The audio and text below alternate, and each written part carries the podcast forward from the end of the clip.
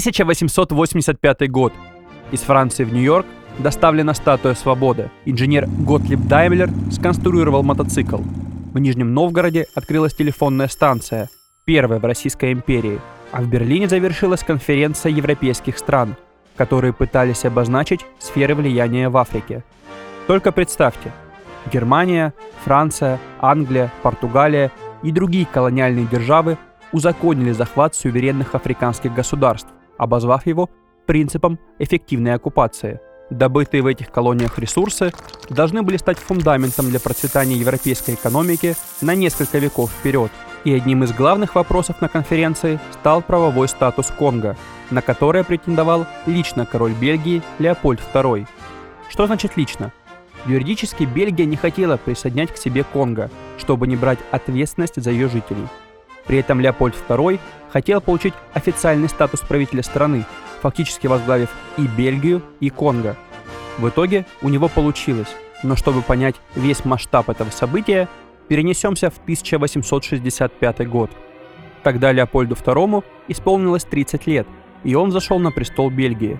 С первых дней правления он пытался расширить сферы своего влияния и вкладывал огромные деньги в развитие армии, чтобы его никто не смог свергнуть. Но через пять лет деньги стали кончаться. В стране выросло социальное напряжение. Парламент стал блокировать законотворческие инициативы, и тогда Леопольд нашел решение проблемы – превратить Бельгию в колониальную монархию. Сперва он хотел купить Филиппины у Испании, но те заломили за острова такую цену, что от идеи пришлось отказаться – и тогда взгляд Леопольда пал на Центральную Африку. В то время эти территории пыталась колонизировать Великобритания, а раз англичане хотели забрать землю себе, значит в ней было что-то стоящее.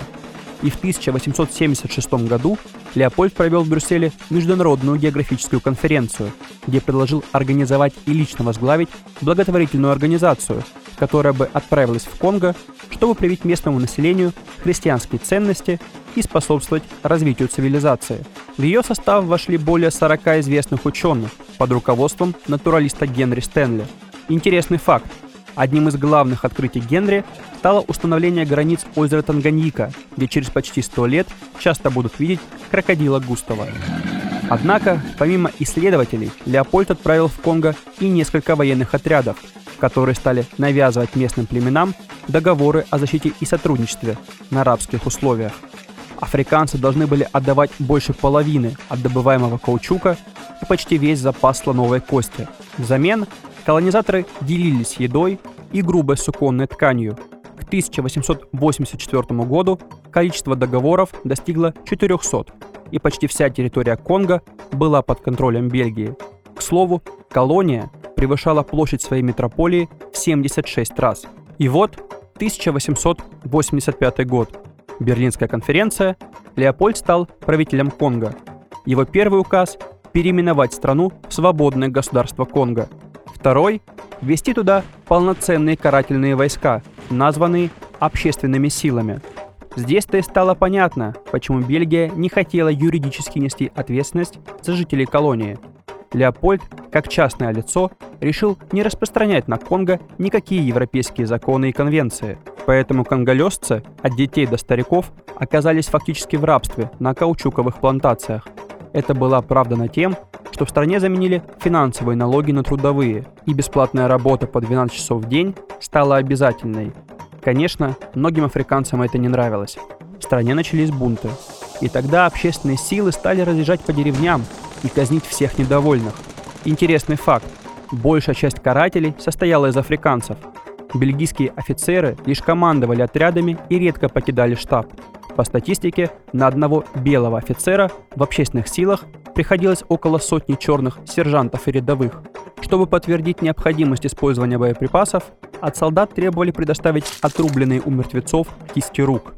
Если патроны тратились сверх нормы, часто руки отрубали и живым людям. Страдали и те, кто работал хуже, чем следовало. Отстающих от нормы Сперва морили голодом, затем били, но если и это не помогало, отрезали уши или нос. Иногда общественные силы, чтобы заставить мужчин на определенной плантации работать, брали в заложники женщин, матерей, жен, дочек и часто не возвращали обратно. Почему? Вроде как просвещенные европейцы поддерживали такое отношение к конголезцам? Все просто. Местных считали не совсем людьми, а скорее более разумным видом обезьян. Вдобавок, в Европе ходили слухи о процветающем в Африке людоедстве, что сбивало последние крохи эмпатии. За следующие 20 лет нахождения Бельгии в Конго погибло более 10 миллионов конголезцев. Многие умерли от голода и эпидемий, ибо за это время Леопольд не удосужился построить ни одной больницы, а его каратели регулярно сжигали урожаи. При этом добыча каучука выросла в 200 раз – с 30 тонн в 1887 году до 5900 тонн в 1903. На деньги с продажи ресурсов Леопольд решил не только все экономические проблемы в стране, но и занялся благоустройством своих владений. Парк 50-летия в Брюсселе, Антверпенский вокзал, гигантский зимний сад и дворец в Лакене. Не забыл Леопольд и про себя. Личный дворец в Каннах. Еще один для любовницы на Лазурном берегу. Девушку звали Бланш де Лакруа. Она была 16-летней проституткой из Парижа, и 65-летний Леопольд ничего для нее не жалел. Благо деньги, благодаря Конго, лились рекой. Но в 1899 году лафа кончилась. Повесть Джозефа Конрада «Сердце тьмы», к слову, потом вольно экранизированная с названием «Апокалипсис сегодня», привлекла пристальное внимание прессы и общественности к зверствам бельгийцев. По сюжету капитан корабля должен был отправиться вглубь Конго, чтобы вывести оттуда в Европу торговца слоновой костью. Однако эта поездка демонстрирует герою весь ужас геноцида ради прибыли. Вторым гвоздем в крышку гроба репутации Бельгии стал уже документальный труд журналиста Эдмунда Мореля «Красный каучук». И в 1906 году под давлением как парламента, так и своего друга, австрийского императора Франца Иосифа, Леопольд, внимание, как частное лицо продал Конго Бельгии, то есть монарх заработал на своей же стране. Перед этим Леопольд сжег целую библиотеку компрометирующих его документов. Свободное государство Конго переименовали в Бельгийское Конго. Под таким названием страна существовала до 1960 года, а затем стала независимой. Интересный факт. Столица страны Киншаса вплоть до 1966 года называлась Леопольдвиль, а в 1970 в стране начался период гражданских войн. К началу нулевых их жертвами стало около 6 миллионов конголезцев. Сам монарх скончался 17 декабря 1909 года. За пять дней до смерти Леопольд II женился на Бланш де Лакруа и дал ей титул баронесса.